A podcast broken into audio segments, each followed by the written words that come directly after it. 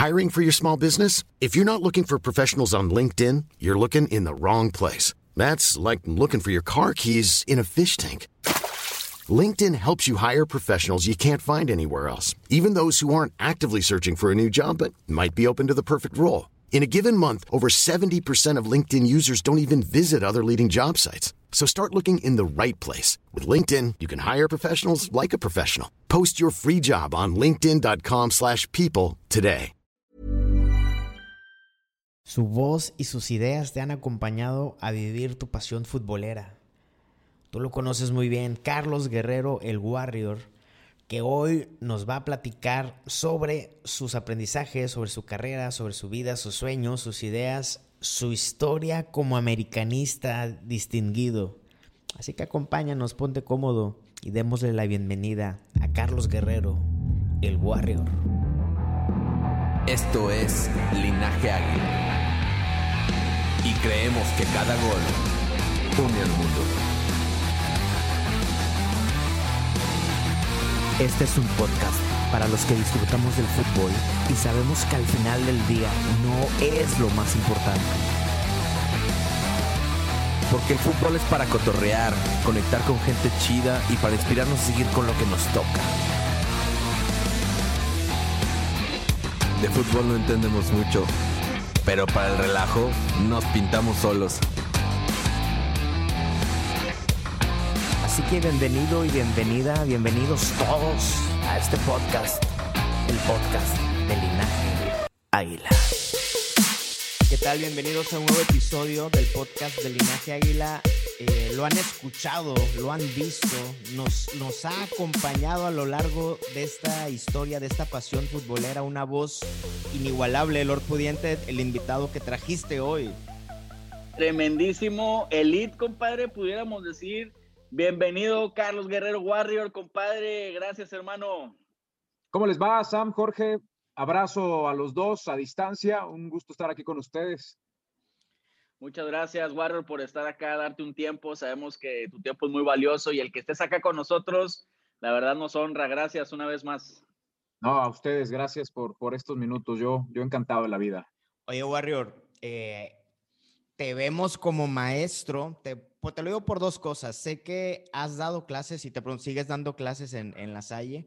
Y lo que haces en TikTok, que regalas muchas cápsulas pequeñas pero llenas de, enseñanza, ¿eh? A los que te preguntan tanto de fútbol, de tu carrera, de lectura, de crecimiento. ¿Cómo es ese Warrior? ¿Es un mentor, es un guía? Fíjate, Sam, que me, gusta mucho esta parte de, de, poder compartir con los, con los jóvenes eh, lo que hago, cómo lo hago, en dónde lo hago, todo lo que tiene que ver con, mi trabajo.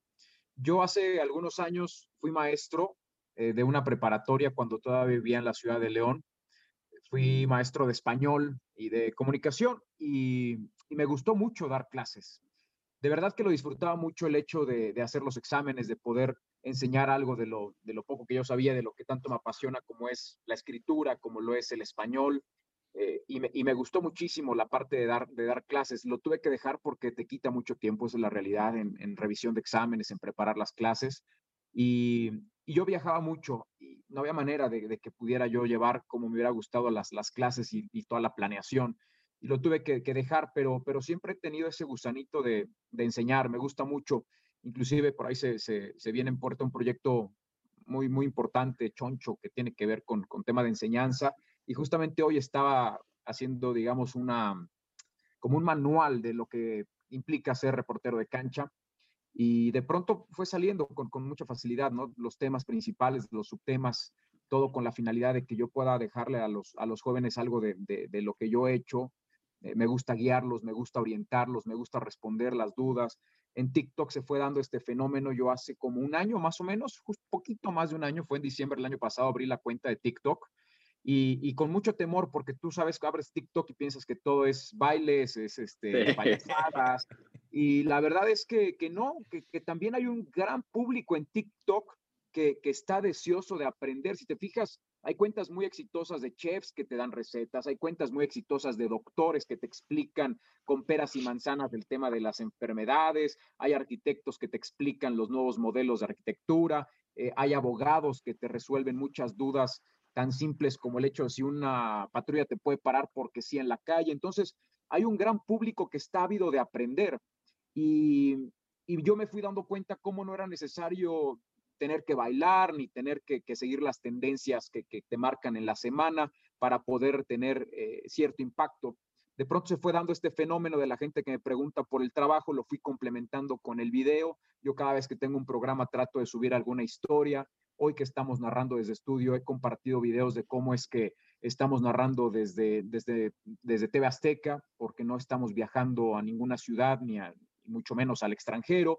Eh, entonces no estamos yendo a los estadios y eso a la gente le da mucho la atención y comparto cómo y cuántos monitores utilizamos para las narraciones y cuál es la labor del floor manager y de los camarógrafos y cuándo hay que dar las menciones. Y todo esto, esto a la gente le ha gustado mucho, le, ha agradado lo que no se ve eh, detrás de las cámaras y a mí me, apasiona mucho poder llevar un poquito de, de, lo mío a, a toda la gente, a todo el público que, insisto, está muy ávido de aprender y aprender y aprender.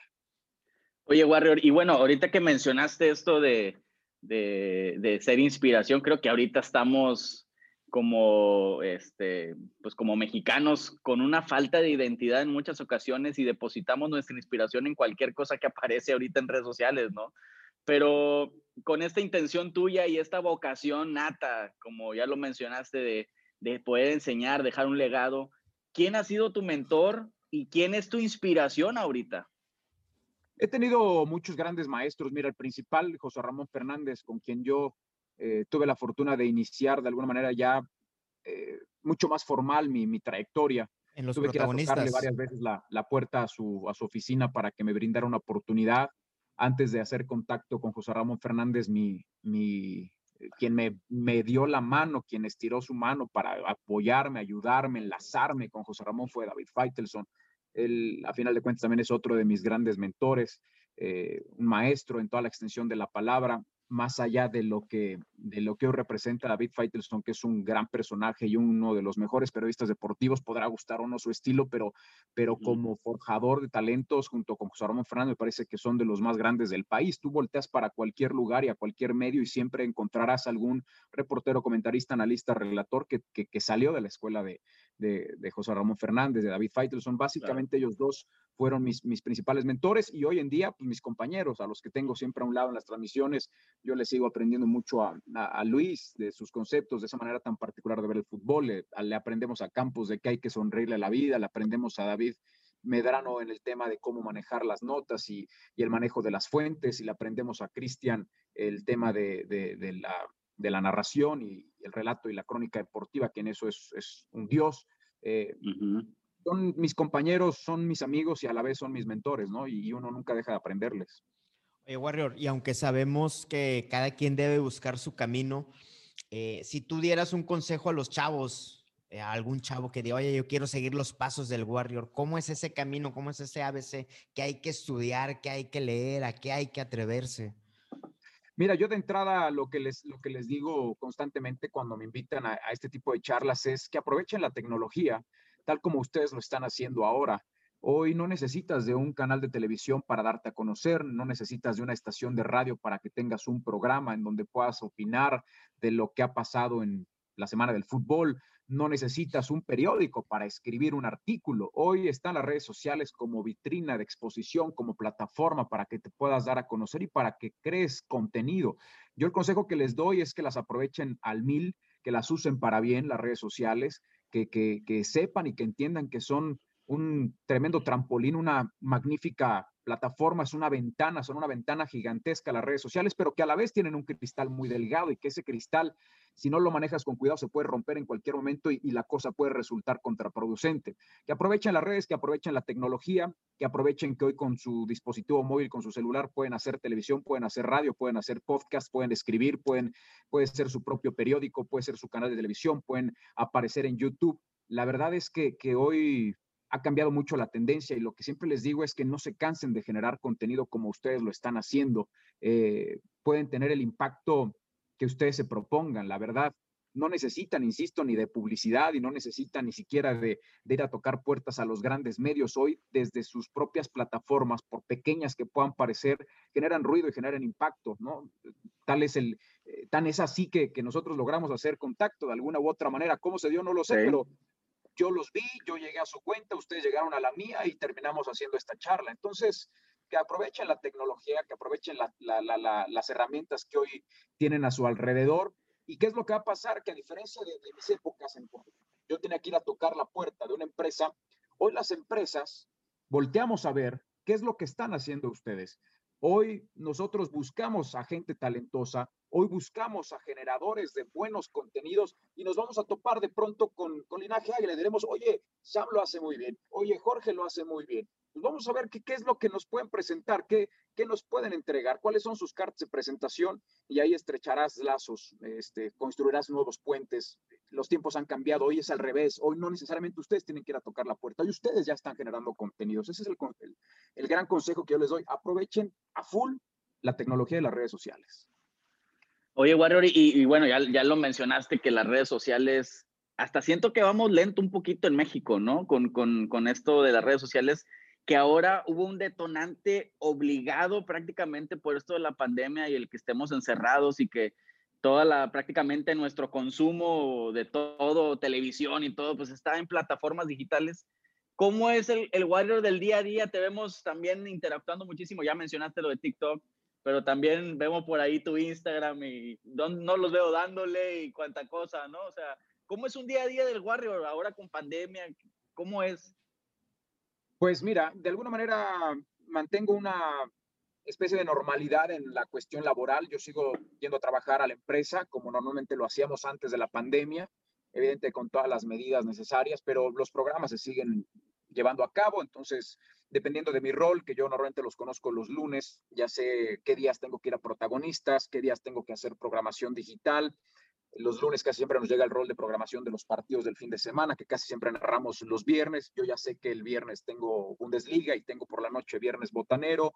Eh, los domingos tengo marcaje personal. Quitando todo esto, bueno, pues entre semana también tengo otro tipo de compromisos. Tengo radio, eh, tenemos programa casi con nuestros mismos compañeros de televisión en Radio Fórmula voy dos o tres veces por semana a cabina, tengo columna, yo escribo martes y, viernes en cancha del periódico Reforma, entonces lunes y jueves son los días que escribo. Eh, haciendo a un lado esto, que es lo que normalmente hago, pues trato de, de aprovechar el tiempo en otras cuestiones como alimentar las redes sociales, ¿no?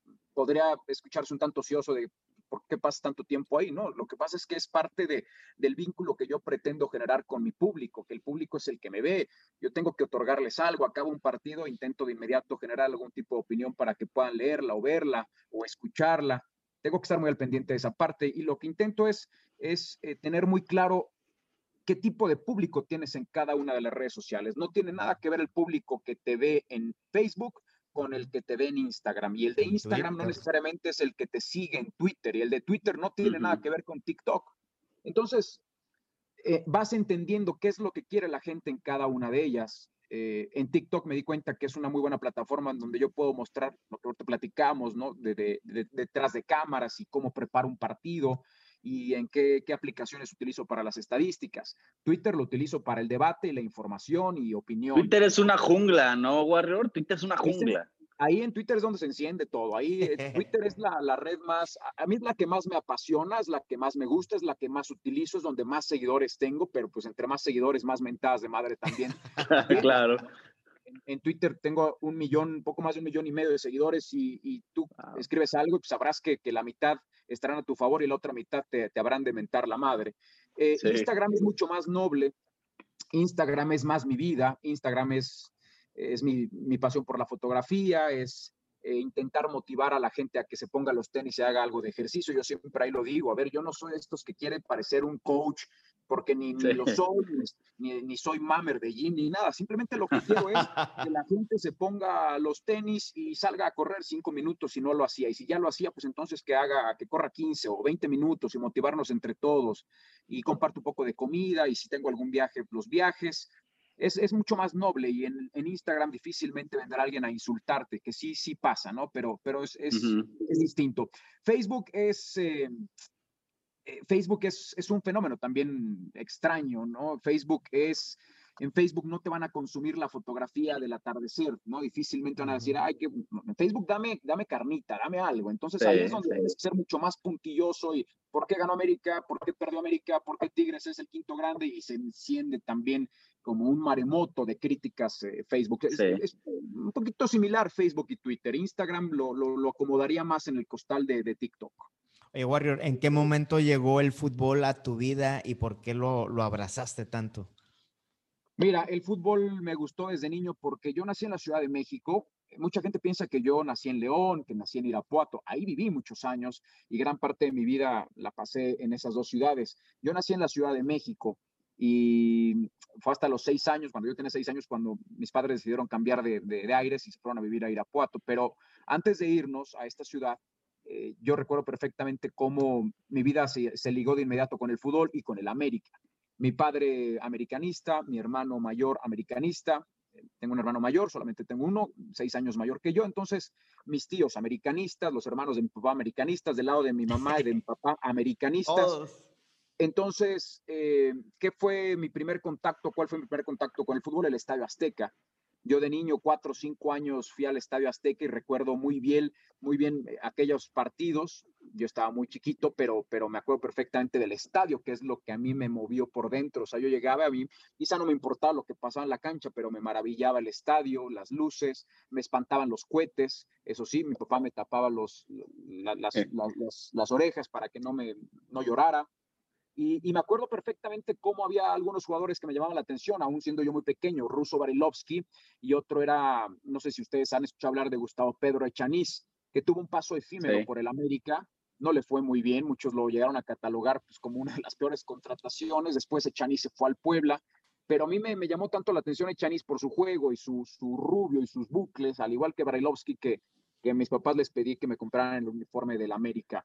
En aquellas épocas, estamos hablando 85, 84 más o menos, no había, no había manera de conseguir un uniforme de niño. Este, sí, sí, sí, claro. No, no, no se vendían las camisetas, mucho menos de niños. Entonces, quién sabe cómo las conseguían mis padres. A mi hermano sí le, tuvieron que hacer una. Mi mamá me acuerdo que le cortó, cortó el escudo de la América de alguna publicación y se lo cosió a una playera amarilla tenías que tú fabricar tus propios uniformes, entonces no había manera de que de niño pudieras tener lo que hoy un niño sí puede tener de, de, de, productos oficiales. Así es como se da mi primer contacto con el fútbol. Yo, yo creo que, eh, así como se lo relato, esa emoción que yo sentí de las primeras veces que yo fui al Estadio Azteca, es la misma emoción que yo siento 35 eh, años después cuando voy a un estadio que no conozco. Yo soy un ferviente apasionado de los estadios, me mueven mucho los estadios. Cuando íbamos a otra ciudad de paseo con mis padres, les decía, vamos al estadio de esa ciudad. Me acuerdo que alguna vez fuimos a Querétaro y lo primero que les dije, vamos a conocer el estadio de la Corregidora. Cuando llegamos a Irapuato a vivir, lo primero que, les dije, vamos a conocer el estadio eh, Sergio León Chávez. Cuando me voy a León, conocí el estadio de León y me maravilló. Eh, siempre me han gustado los estadios. Entonces, imagínense lo que para mí representó el conocer por por primera vez el Alianza Arena en mi primer mundial que fue en el 2006. Yo soñaba con llegar a un mundial. Yo cuando vi la construcción de, la Alianza Arena y que ya estaban las maquetas y después los reportajes de así es como quedó la Alianza Arena de Múnich, yo decía, yo quiero estar ahí, yo quiero ir ahí, yo quiero estar en ese estadio. Y cuando por fin llegué a ese lugar que de pronto tú vas llegando en, tren o inclusive por la misma autopista, porque estamos cerca de una autopista ahí en Múnich, de pronto emerge de la nada aquella eh, nave espacial, ¿no? Aquella cúpula, aquella eh, construcción futurista, pues, se te enchina la piel, quieres llorar de emoción. Pero yo me emociono con el Alianza Arena de la misma forma en como me emociono o me emocioné cuando conocí el Estadio Corona de, Torreón o cuando conocí a Luis Pirata Fuente, sean viejos, sean nuevos, los estadios a mí me mueven demasiado. Es, es, como que el, el común denominador de lo que pasionalmente me mueve dentro de esta mi profesión el conocer los estadios. Cuántas emociones y sueños y cuánta cosa pasa en los estadios. No se puede decir, Warrior, se puede decir que tienes el linaje águila entonces, hermano. Sí, porque mira, este, mis padres, bueno, mi madre no, no le interesaba el fútbol, pero mi padre americanista empedernido, o sea, mi padre tiene recortes de, de niño, o sea, me ha enseñado, me ha enseñado algunos este, álbumes que, que de niño tenía. Él recortaba del periódico esto las, las fotografías de sus ídolos y las pegaba en un cuadernillo y ahí pues, tenía imágenes de, de Ataulfo Sánchez y de Walter Ormeño y de Portugal y de Alfredo del Águila y de este, Carlos Reynoso y de, de Hugo Enrique Quise, de todos, o sea, él recortaba y, pegaba y de Arlindo dos Santos, o sea, mi padre americanista a morir, los dos hermanos de mi padre americanistas a morir también, entonces, pues, de alguna manera se va heredando ese, ese gusto, ¿no?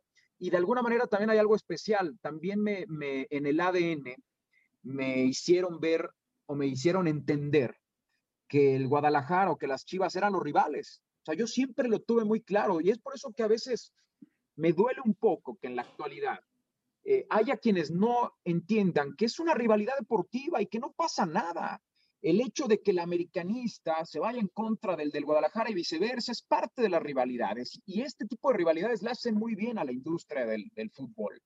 Eh, yo siempre he pensado y pongo el ejemplo de Tigres Rayados. A Tigres le ha hecho muy bien tener como vecino incómodo a Rayados y a Rayados le hace muy bien tener como vecino incómodo a Tigres porque los dos crecen a la par. Entonces, desde niño yo entendí que, el americanismo no puede mezclarse con, con, la afición del Guadalajara. En el buen sentido de la palabra, ¿no? Sin que esto sea... Claro, claro. Luego habrá quien diga, no, este, no había manera. Yo me acuerdo de niño cómo mis padres, no, es que las chivas, ¿cómo es posible? Y disfrutaban cuando América le ganaba a chivas. Entonces yo como que siempre lo tuve muy claro.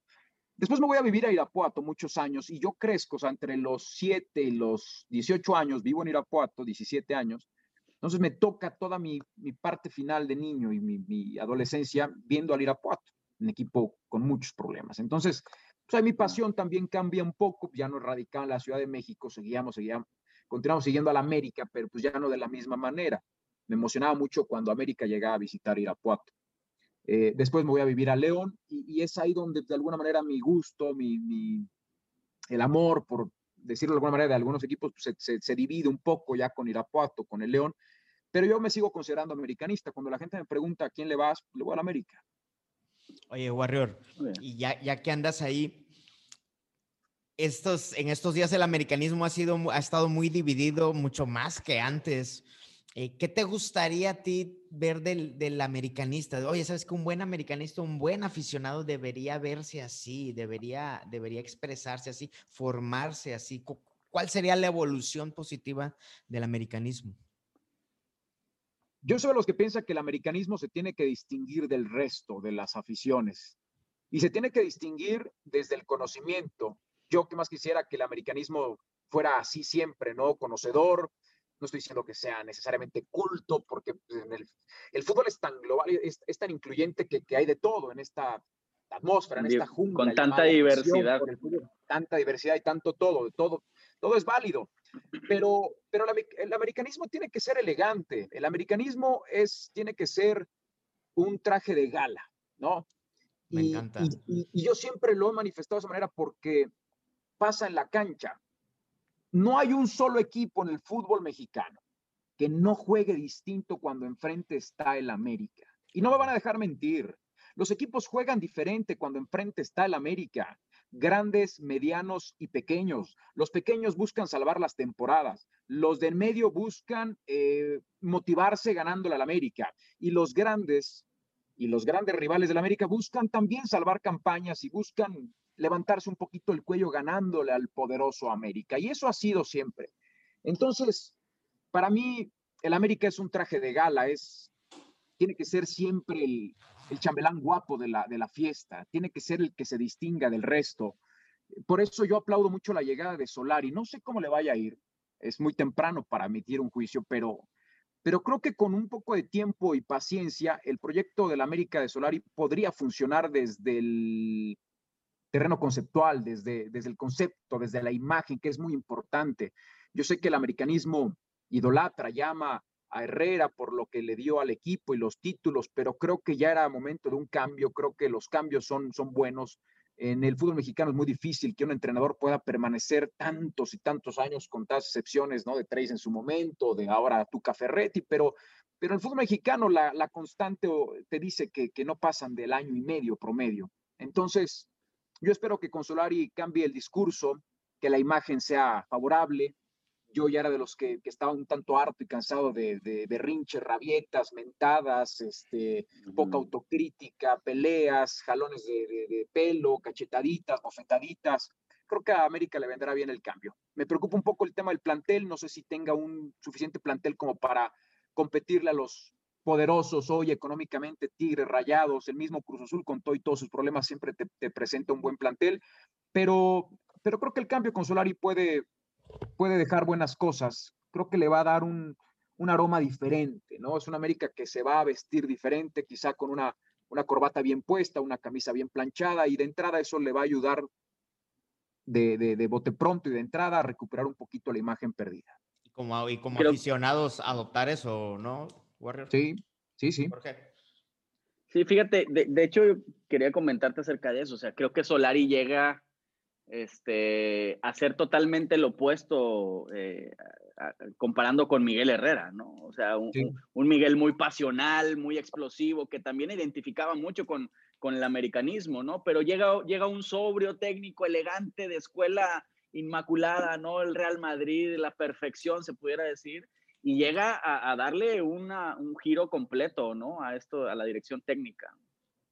Sí, son, son por los opuestos, ¿no? De entrada. Este, lo que es un hecho es que la vara está muy alta para, para Solari y la comparación va a ser inmediata. O sea, la, la, la última gran referencia es y seguirá siendo Herrera. Entonces, yo creo que Solari tiene que estar muy consciente de que se le va a medir, no, no con la Volpe, no con el Flaco Tena, no, o sea, con Herrera, que es el último antecedente y es el más inmediato a, y que además te reabrió las vitrinas. Entonces, no, no, no está fácil el paquete para, para Solari. Yo por eso digo, espero que, que el americanista tenga un poco de paciencia y otro tema, que, entiendan también, y esto es para la afición de la América y para la afición en general, que entiendan en dónde estamos parados, en dónde está la industria del fútbol mexicano. Y lo voy a ejemplificar de la siguiente manera.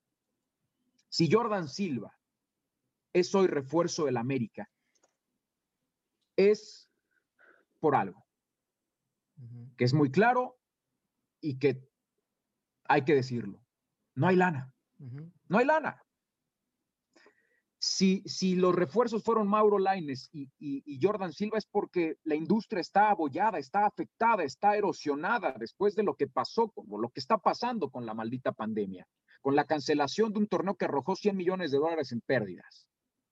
Se bajaron patrocinadores, se perdió televisión, no, no fueron los suficientes derechos, etcétera, etcétera. Y está la industria en un círculo ahí donde medianamente trata de mantener el buque a flote. Estamos en medio de una turbulencia. Entonces, es lo que hay. Por banal que esto se escuche, es lo que hay.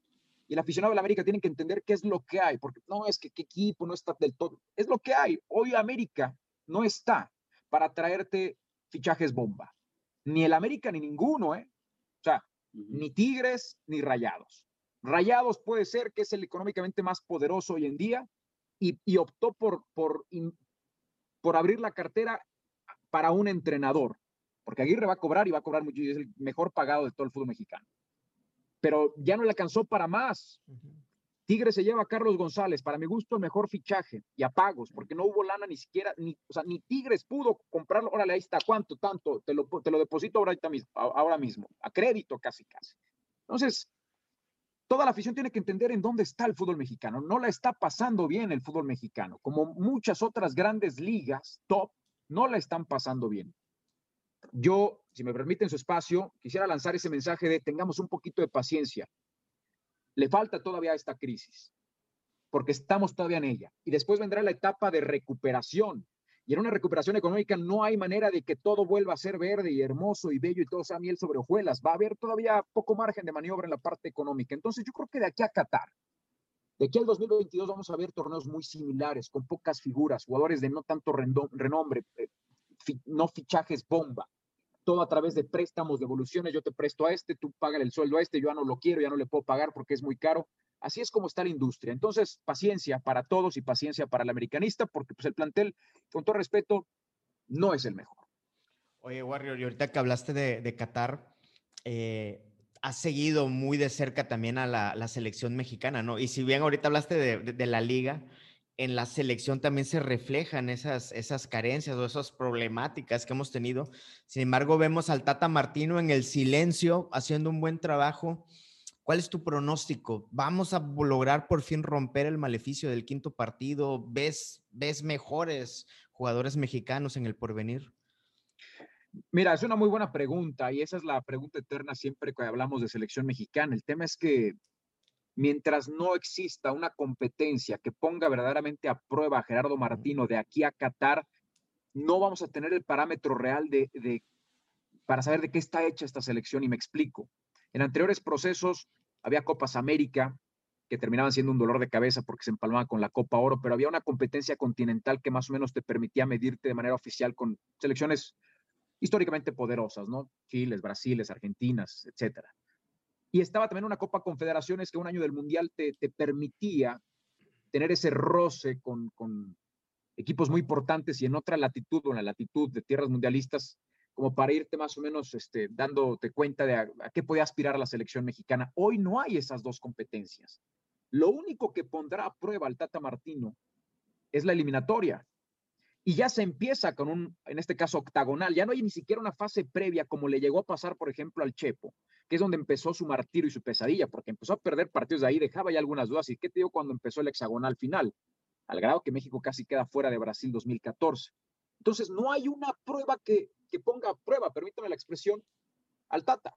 El Tata va a caminar de aquí a Qatar, creo yo, sin ningún problema. El, el problema es que no sabemos cómo va a llegar verdaderamente para esa, para esa justa mundialista. Yo estoy seguro que habrá de calificar y que no tendrá problema en la eliminatoria.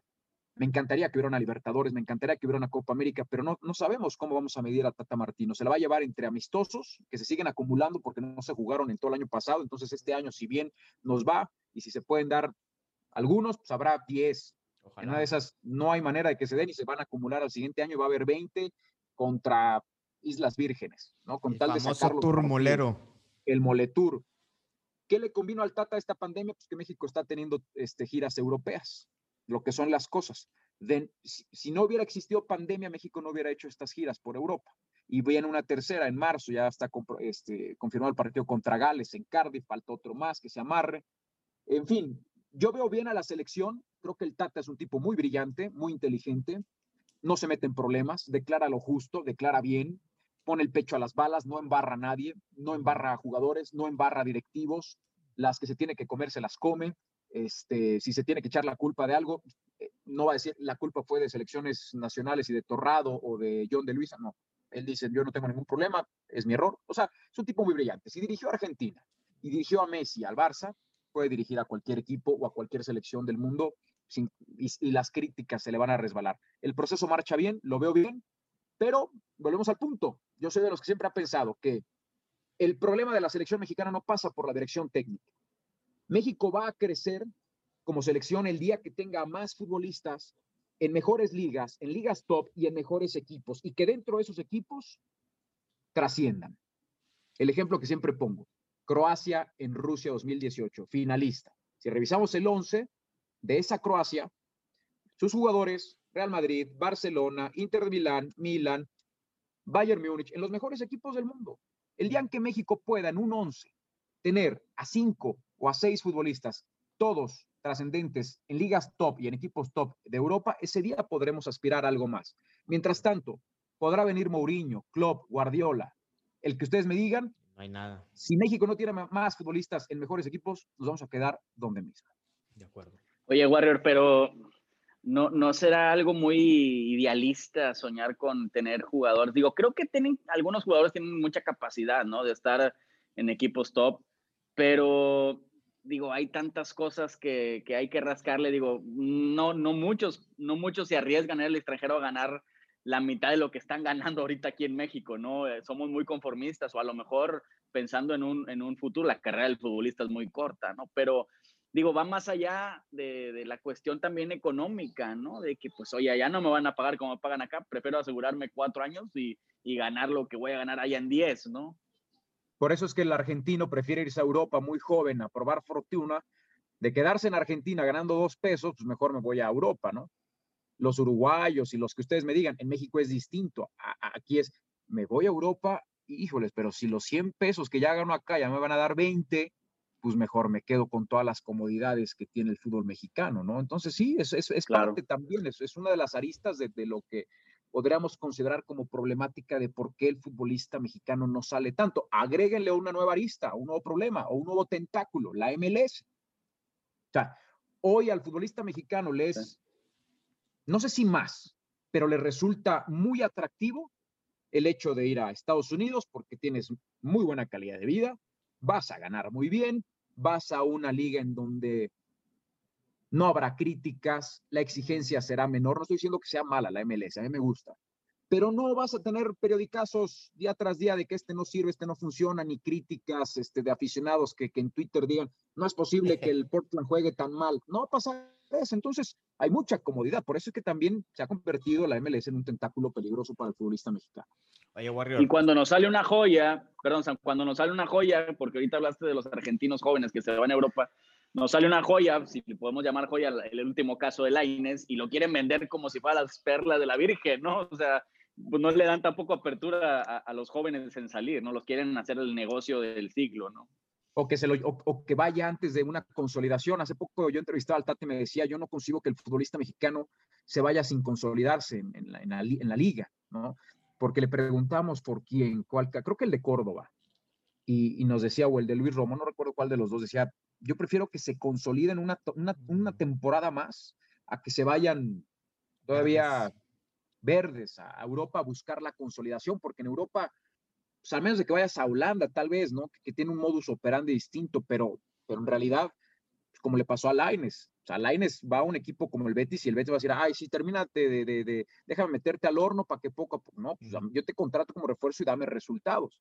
Entonces, por eso es que le costó. Ahora me parece que está aprovechando los minutos concedidos. El futbolista tiene que irse un poquito más consolidado, creo yo, a, Europa, pero sin que se le pase el tiempo también. Es una línea muy delgadita para tomar la sabia decisión. Eh, Warrior, sé que ya nos estamos enfilando a los minutos finales. Quisiera aprovechar mi, mi última pregunta. Pensadores como Valdano, eh, como Villoro, hablan del fútbol, encuentran en el fútbol una o muchas metáforas para la vida. Suponiendo que ahorita recibes una llamada de una editorial muy importante, dicen, Warrior, regálanos un libro de fútbol donde relates tus enseñanzas más importantes, más relevantes para la vida de aquellos chavos, aquellos chavitos futboleros. ¿Cuáles serían algunas de esas enseñanzas que te ha regalado el fútbol Warrior y que hoy nos podrías compartir?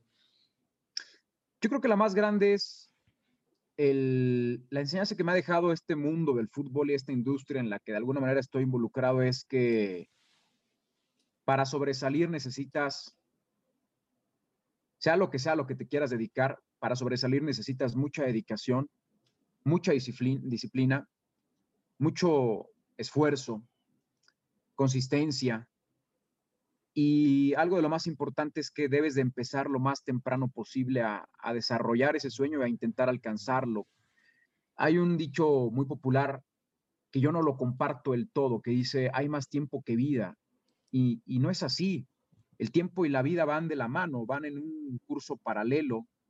Se te acaba la vida y se te acabó el tiempo. Se te acaba el tiempo y se te acabó la vida de alguna u otra manera. Entonces, hay que apurarnos los trenes de las oportunidades no pasan todos los días afuera de tu casa, entonces hay que saber aprovechar cuando hay uno de ellos afuera y hay que saber decidir. Y esa es otra de las grandes enseñanzas que me ha dejado el fútbol, que el fútbol es de decisión. A veces nos enmarañamos demasiado en táctica y en los vértices y en el 4-4-2 y si el doble pivote. El fútbol es un juego de decisiones. Sí, debes de tener un orden como todo en tus días y en tu vida. Si tú no tienes un orden desde tu cuarto, desde tus cajones, va a ser mucho más complicado el que puedas sonreír desde temprana hora cuando no encuentres la camisa que estabas buscando. Se necesita un orden, se necesita una base, pero lo más importante son las decisiones. ¿Qué vas a decidir ese día comer?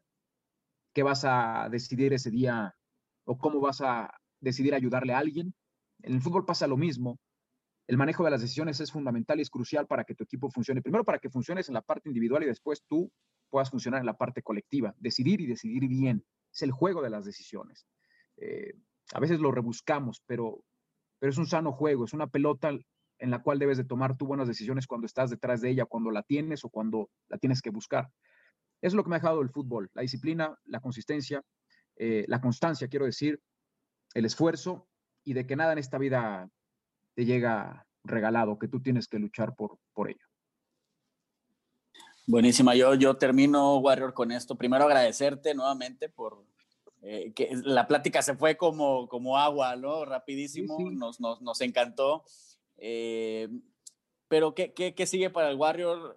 Hasta lo que nos puedas platicar en un corto, mediano plazo, ¿qué sigue para tu carrera y, y cómo, cómo haces que lo que siga pueda seguir este, embonado en, en, tus sueños, en tus, en tus metas, para seguir inspirando, para seguir teniéndonos cercanos a todos nosotros que estamos de alguna manera, este, pues en esto de las redes sociales a un clic, ¿no? Fíjate que no soy mucho de futurear. Cuando me preguntan dónde te ves en 5 o 10 años, me, me cuesta trabajo aterrizarlo porque no sabes si vas a estar mañana aquí.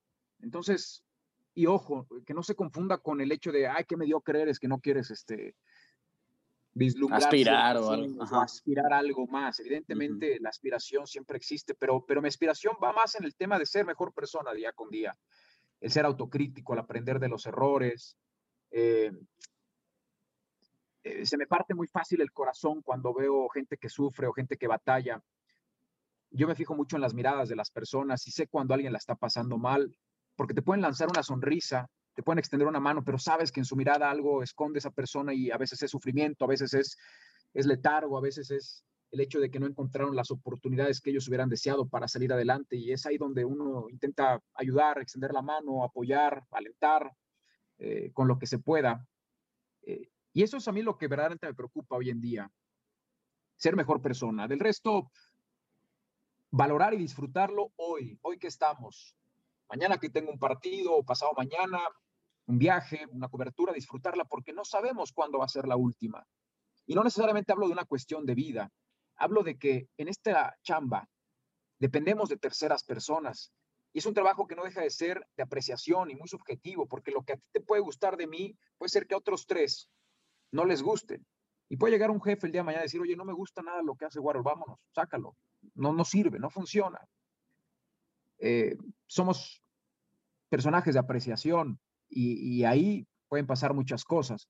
Yo siempre, le, cuando me invitan a dar charlas, digo, nosotros elegimos una carrera muy diferente a la de un doctor. Por ejemplo, un doctor sabe a qué hora va a abrir su consultorio. El doctor tiene en sus manos el poder de, de, decisión de si atiende a 10 o a 20 pacientes en un día o si solamente a 5 o si le dice a su asistente, cierra el consultorio, hoy no tengo ganas y me voy. Dependen de sí mismos. Nosotros dependemos de mil factores inclusive hasta de factores técnicos, ¿no? Imagínate que un día esté narrando un partido de fútbol, se vaya a la luz, se me apaguen los monitores y en ese momento haya pasado un gol y yo no lo haya narrado, la gente se va a venir encima. Yo no voy a decir, no, la culpa fue del monitor, pues me las tengo que comer. Entonces, depende de muchos factores y en gusto se rompen géneros. Podrán gustar algunas cosas que hago, podrán gustar otras, no gustar otras. Entonces, ¿qué es lo que yo busco? Ser mejor persona día con día, apoyar mucho a los jóvenes, impulsar mucho a los jóvenes. Siempre que me invitan a dar una plática o este tipo de entrevistas, trato de acceder porque yo también pasé por ahí, yo también quise escuchar a muchos referentes en aquellos años y, me topé con muchas cosas buenas y malas, algunos me dieron la espalda, otros me apoyaron. Entonces trato de ayudar, trato de, impulsarlos, de, motivarlos, de, hacerlos despertar, lo que decíamos en un principio, de que aprovechen la tecnología. Eso es lo que yo quiero. Y nunca perder el piso, no perder el terreno, eh, ser calmo ante las críticas, no responder las mentadas. Todos los días tienen una enseñanza. Este, hay veces que tú lees algo y quieres, dices, no, después respiras y dices, calma, ¿no? No voy a pelear con alguien que ni conozco, ni me conoce, no tiene caso, es una persona que me está lamentando la madre en, un universo de un millón o más. no es nada, no pasa nada. Entonces, aprendes a lidiar con todo ese tipo de cosas, a ser autocríticos, en mi caso yo puedo hacer varias cosas, pero yo debo de saber, antes que todos, que no puedo ser bueno y que no soy bueno en todo lo que hago. Sí. Entonces, ¿qué es lo que trato de hacer? Intentar ser lo mejor en todo lo que hago. Que no lo voy a lograr hacer en todo, está bien, es, normal, a un futbolista le pasa. Un jugador puede ser un muy buen contención y te puede jugar como volante, pero a lo mejor no va a dominar tanto su posición, aunque te va a resolver. Es lo mismo. son las mismas enseñanzas que te va dejando el fútbol, ¿no? De, este, puedes tener muchas posiciones en el terreno de juego y en todas cumplir, pero en alguna tienes que especializarte. Y eso es algo también que yo les digo a, a los jóvenes. Busquen una especialización. ¿Qué quieren ser? Entrevistadores, comentaristas, analistas, relatores, reporteros, editores, camarógrafos. Otro gran consejo, no todo es cuadro y no todo es televisión. En esta industria de la comunicación necesitamos gente con mucha creatividad, necesitamos productores, necesitamos postproductores, necesitamos a los mejores editores, necesitamos a gente que, que en 10 segundos o 15 segundos, que es lo que dura un Insta Story, sean capaces de generarte una historia. Necesitamos a gente que escriba bien. Si hoy tienes la herramienta, tienes el mejor dispositivo móvil y tienes datos, no me escribas mal una palabra. No, no, no escribas. Y tienes autocorrector, que aún todavía. tienes autocorrector, te la estás subrayando y, te atreves a insultar a alguien que se dedica a esto y le mientes la madre con, con mala ortografía, ayúdate, o sea, empieza por ti. Entonces, este, necesitamos a, gente muy valiosa. Yo creo mucho en el poder de los jóvenes, de las nuevas generaciones. Los necesitamos, los necesitamos y vienen nuevos tiempos muy distintos. La televisión está cambiando, la industria está cambiando, está mutando todo hoy Facebook, hoy otras redes sociales ya están comprando, están teniendo derechos de transmisión y vemos de pronto NFL en redes sociales o nosotros que transmitimos femenil en redes sociales y te das cuenta y dices, wow, no nos ven la misma cantidad de los que ven en televisión, pero la cantidad de gente que me está viendo a través de Facebook, Facebook es brutal. Hagamos algo también por este nicho. Entonces, es ahí donde necesitamos a los jóvenes, que vengan a, a pellizcarnos y a que nos hagan salir de nuestras zonas de confort o de cierto letargo, que a veces suele pasar involuntariamente y que vengan a detonar la industria. Eh, se vienen tiempos mm, de mucho reto para, para el deporte, para la industria de la comunicación y es donde ustedes tienen que aparecer. Jorge, buenísimo, buenísimo. Todo lo que hoy nos platicó el Warrior engloba y personifica lo que significa lo que debemos aspirar como aficionados, como linaje águila, ¿no? Lo que nos enseñó. Sí, compadre, sí, sí. Ser americanista, ser de gala, pero con esas ideas del Warrior deberíamos estar. Elegancia, güey, elegancia, cabrón, elegancia. Warrior, gracias, hermano, eh, la verdad nos la pasamos bomba. Este, aprendimos mucho, ¿eh? Nos dejó buena tarea, mucho, nos dejó buena tarea, ¿eh? Bastante, la verdad, este, no creo que tú te pongas a hacerla, pero bueno, pues ese pero mínimo, mínimo un 7, mínimo un 7, Warrior, ahí pasando, ¿eh? Pero mira, este, antes, antes uno hacía currículums, me acuerdo que uno ponía ahí en qué primaria estudiaste, en qué eh. secundaria, en qué preparatoria, eh, qué licenciatura tienes o carrera universitaria. Hoy ya no se necesita ni siquiera de, del currículum. Hoy, o sea, si, tú, si Sam viene a, mi empresa y, me dice, Warrior, a ver, yo quiero que me contrates, yo lo único que le voy a pedir a Sam es, a ver, ¿cómo vienes en Instagram y cómo vienes en Twitter? Sí. A ver, Jorge, ¿tú cómo vienes en Twitter? Ah, pues déjame ver.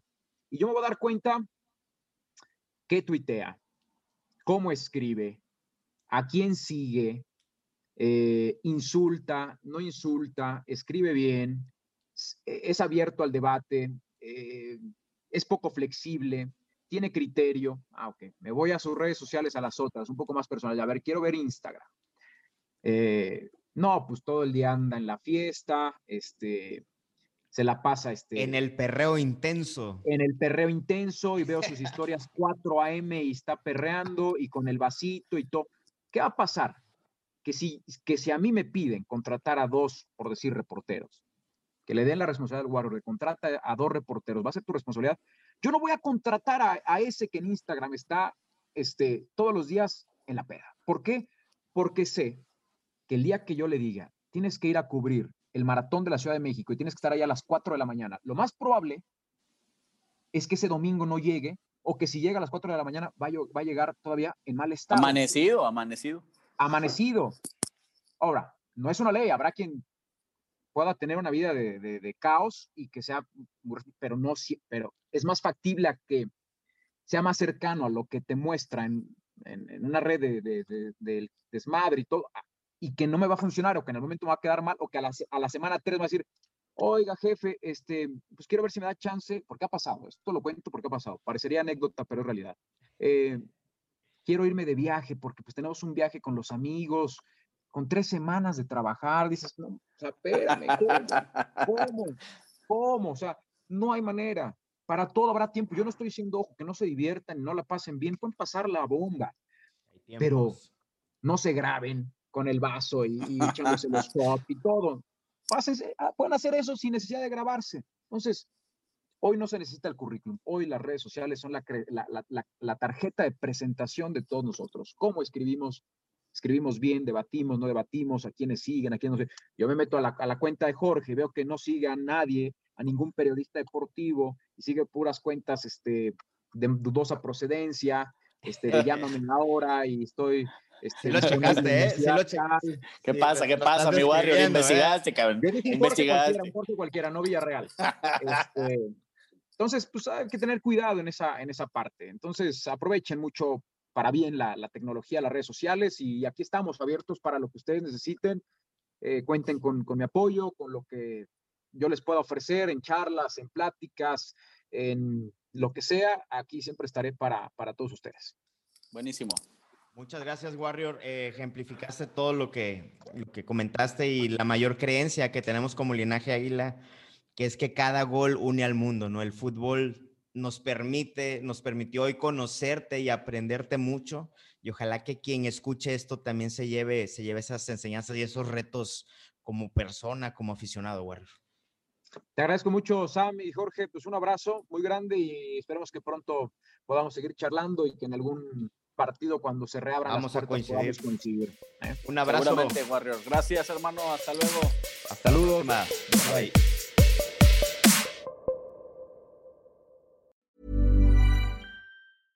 Mom deserves the best, and there's no better place to shop for Mother's Day than Whole Foods Market. They're your destination for unbeatable savings, from premium gifts to show-stopping flowers and irresistible desserts. Start by saving 33% with Prime on all body care and candles. Then get a 15-stem bunch of tulips for just $9.99 each with Prime. Round out Mom's menu with festive rosé, irresistible berry chantilly cake, and more special treats. Come celebrate Mother's Day at Whole Foods Market.